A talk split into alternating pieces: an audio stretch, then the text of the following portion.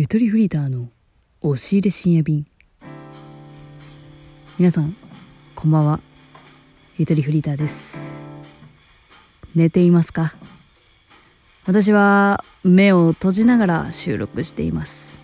今日も今日とてこのコーナーでは布団の中に潜り込みスマホの明かりとタブレットのブルーライトに照らされながらお便りを読んでいきます。ありがとうございます。恋バナのお便りが来ました。いや枯渇してたよ最近のゆとばずは恋バナに本当に。もうだからね来週ハロウィン企画として俺のリスナーがこんなに可愛いわけがないというね恋する乙女コスプレをしましょうという企画ものを今開始してるわけなんですけれどもそれをね後押しするようなお便りでしたんでぜひ読ませていただきます、まあ、これを聞いてぜひ今聞いてくれてるリスナーの皆さん寝ようと思ってたかもしれませんが急遽メールフォーム開いてねお便り送ってくれたら嬉しいなとも思ってます、まあ、今回はガチの方やから。そう。来週やるのは嘘もあるかもしれない企画なんだけど今回普通にガチの恋バナやっていきましょう。ラジオネームひなぴさんからのふつおたです。ありがとうございます。ゆとりさんとためです。25歳女性ですかね。ということは1995年生まれ。え、女性リスナーを増やしたいとのことでしたので恋バナ企画をやってほしいです。やりますよ来週。ありがとね。早速ですが私の話を聞いていただきたいです。わら。聞いていきましょう。急にあげたよ。私は24で初めてちゃんと彼氏ができましておめでとうございます。いいじゃないの。その彼と喧嘩をして1ヶ月音信不通に不穏なやつでした。すいません。1ヶ月音信不通に。え、付き合ってて音信不通って結構さ、フェードアウトに行きやすいくないか？まあ私の、ごめんね、高校時代の経験則で今話してるだけだから、ちょっと社会人の恋愛どうやってなってんのかわかんないけど、えー、音信不通に。それ以来、彼の都合がいい時だけ連絡が来るような感じです。さすがにそれはムカついて、今は会うことを拒んでいるのですが、会いたいとか思ってしまいます。会うべきでしょうか？ゆとりさんの恋バナも聞きたいなとお便りいただきました。ひなっぴさんお便りありがとうございますね。ためでひなぴってついてるから。多分私とプリクラ撮ったことあるやろな。多分このピピがつく感じ。えー、それはさておきよまあ確かにムカつく気持ちもわかるし一旦会うことを拒んでるっていうそのポーズだけのやつね。内心会いたいけどここで許しちゃったら私がなんかそういう甘い女だと思われるみたいな意地を張っちゃって会うことを拒んでるっていうことでいいかね？これは。正直に私はねひなぴにね鬼質問したいよほんと。どういう喧嘩をしてなぜ音信不通になったのか。で音信不通にを開けた瞬間で1ヶ月間音信不通やったけど1ヶ月1日目には連絡が来たってことでしょ？自分がしたのか分かんないけど。その時のアクションってどういう感じだったのかとかその正直くまなく LINE のスクショで送ってほしいくらいだったんだけどもちょっともうこれだけの情報でちょっと私いろいろあれこれ言わせていただいてもよろしいですかね？本当に。すいません本当に。ね。憶測になっちゃうからね。失礼のないようにしたいなと思うんだけど私これを聞いてちょっと自分が初めて彼氏できた時の話を思い出したんですよ。はい。まあ、たまにこの話するかな、まあ、高校1年生の時に初めて彼氏ができたのね私。他校の男の子同い年の男の子だったの。でその子とはあのグリーっていうゲームサイトって言えばいい。ガラケーの時。私は iPhone だったかなあの時も、まあ、グリーやってて。でそのその時の私の周りの文化ってさそのリアルな人として存在してるのは知ってるけど最初の接点を持つのはネットからっていうことが多かったのよ。だからネット恋愛とまで言い切れないけどもネット恋愛スタートみたいなことが結構普通に多くて。で私もそれですね。それの流れで。だからグリーで知り合ったタコの男子と付き合ってたんですよね。でもその子が割とその連絡部署なのかそれともこの何て言うのかな。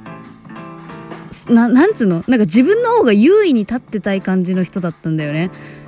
あの向こうのね男の子の方から告白されて付き合い始めたんだけどなんかね付き合っていくうちにだんだんこう俺様系になってくるというかお前の方が俺のこと好きなんだろうみたいな感じで痛がる感じがあるというかいやこれ高校1年生だからそういう感じだったのか知らんけどさ今は知らんよ？知らんけどそれが私はすげえうざかったのねなんか。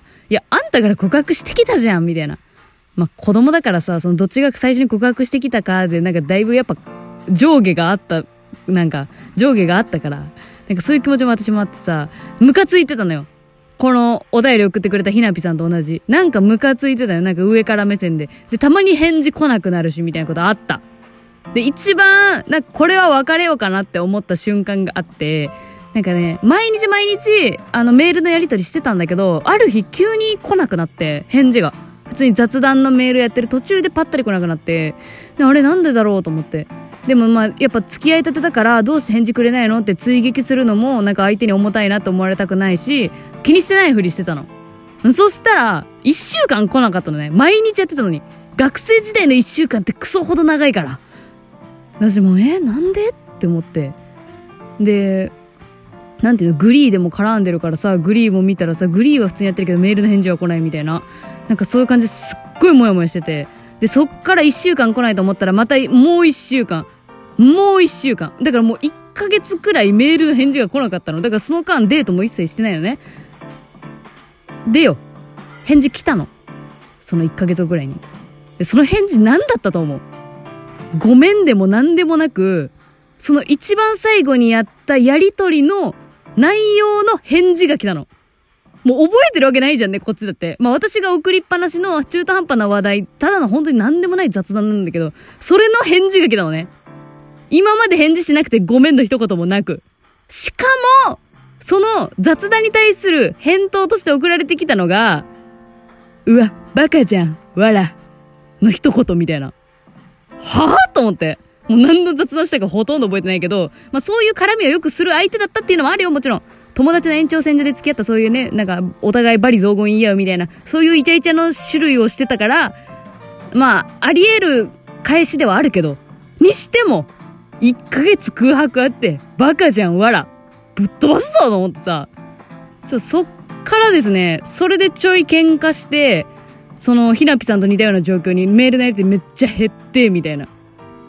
でまあそれでなんか徐々にやっぱ自分も冷静になってきてあれこの人やっぱなんか自分勝手だなというかまあ私もなんか私の嫌なとこも多分あったと思うよもちろんあったとはもう向こうは言ってなかっただけであったと思うけどまあなんかそれでやっぱちょっともやっとなって結局なんかメールメールだったな多分。メールで別れよって。お互い。もうお互いがお互い別れよってなって。円満破局しましたね。円満なのかわかんないけど。まあなんか正直ね、私は結構インターネットネイティブ世代だからやっぱり、あ、同い年か同い年だから一緒だと思うけど、なんかそのメールとか LINE とかそういうののやり取りのテンポが合わない人ってちょっと無理だなって思っちゃうなって思った。もうその経験があってから。そういうの結構重視してたからな結構、この、なんていうの、喧嘩して、もう喧嘩仲直りしたんかな、ひなぴは。それとまた別件として音信不通のことでまた喧嘩するっていうことになっちゃってんのかななんか、根本的なモヤモヤがあるんじゃないかな、やっぱお互い。やっぱ今、今はさ、こっちはさ、被害者で思っちゃうじゃん。やっぱ向こうばっかり適当にしてきやがってって思うけど、いや、もしかしたらどっか自分も相手が、相手がなんかもやっとこっちに思ってる部分が、しこりが残ったままそうそう。なんのかもしれないなとも思う。うん。あともう一個ちょっと悪いこと言うと、あの、浮気してんじゃねっていうのも、うん、シンプルにね。やっぱ24、25くらいじゃん。なんか多分、そういうのもあるんじゃない？遊ばれてない？そこら辺心配になってきた。あ、ごめんね。本当にひなぴの彼氏どういう人かわかんないし、何歳かもどういう感じかわかんないけど、そういうのも普通に視野入れた方がいいかもしれん。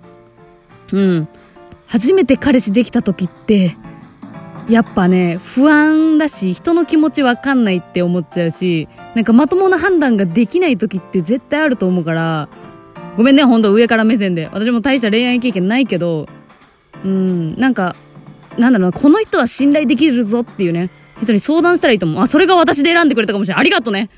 ひなぴ。それやったら、で、質問の内容の趣旨としては会いたいと思ってしまいます。会うべきでしょうかっていうことなんだけど、まあ、これは自分のその、なんていうの、情念？相手に対する好きという気持ちが止められないから会いに行くっていうのはちょっと危険です。正直なところ。相手のいいように思われてしまう可能性もあるし、まあ好きだったら別にそれでも構わないって言うんだったら、全然私はそれでもいいと思うけど、なんかもっと冷静に相手と向き合いたいって言うんだったら、私は一回普通に電話すればいいと思うよ。電話でお話ししてみたら？で、ほじくり返すのって結構勇気いるけど、その初めて喧嘩した時の話をもう一回そのなんていうの冷静に話し合うというかあの時はこうだったねというかどういう人間なのかっていうのをお互い打ち明け合った方がいいんじゃないかな。と思いますね。だって今24で今お便り送ってくれて今何歳か分からんけどさえな何歳かは分かるわ。ちゃちゃちゃどんくらい付き合ってるかは分からんけどうん多分あれだよ。その人間性を見せ合うタイミングなんじゃない？今が。と思うな。でなんだろうな。こういうことを言ってなんかそのなんていうの？なんか人間性を見せ合うとかっていうのもだるいって思うのが1ミリもあるのであれば多分愛はない。ひなぴは彼に愛がないかもしれん。もしかしたら。愛がないって言うとあれかな？ごめん。言い過ぎかもしれんけどそのそこをめんどくさいと思うか解決したいと思うかそんなところも愛せる気がすると思うかどうかというか。うん。これ割とちょっと大きなステップかもしれないですね2人の関係にとっては。いやどうでしょうか。本当にごめんね。本当いろいろ言っちゃったけどなんかどんな内容で喧嘩したのか。あと彼の言い分もあるだろうし。なんだかんだで。もちろんこっちの言い分も聞いてもらいたいしね。うん。いや本当2人にとって一番いい関係になれることを心からお祈り申し上げます。え今回結構真面目にね話してしまいましたがね。やっぱ恋バナはやっぱこうやっぱ熱が湧いてきちゃいますね。まあ、布団の中ですごい熱がこもってきたっていうのもありますけども。えー、ゆとりは笑ってバズりたいでは、リスナーの皆さんから恋のほうれん草お待ちしております。ぜひね、お便りでね、突然ですが私の話を聞いてくださいっていう感じでもうバンバンください。ほうれん草どっから来てもいいです。ひなぴさんももちろんお待ちしております。それでは、今日はいい夢見れるでしょうかバイバーイ。おやすみ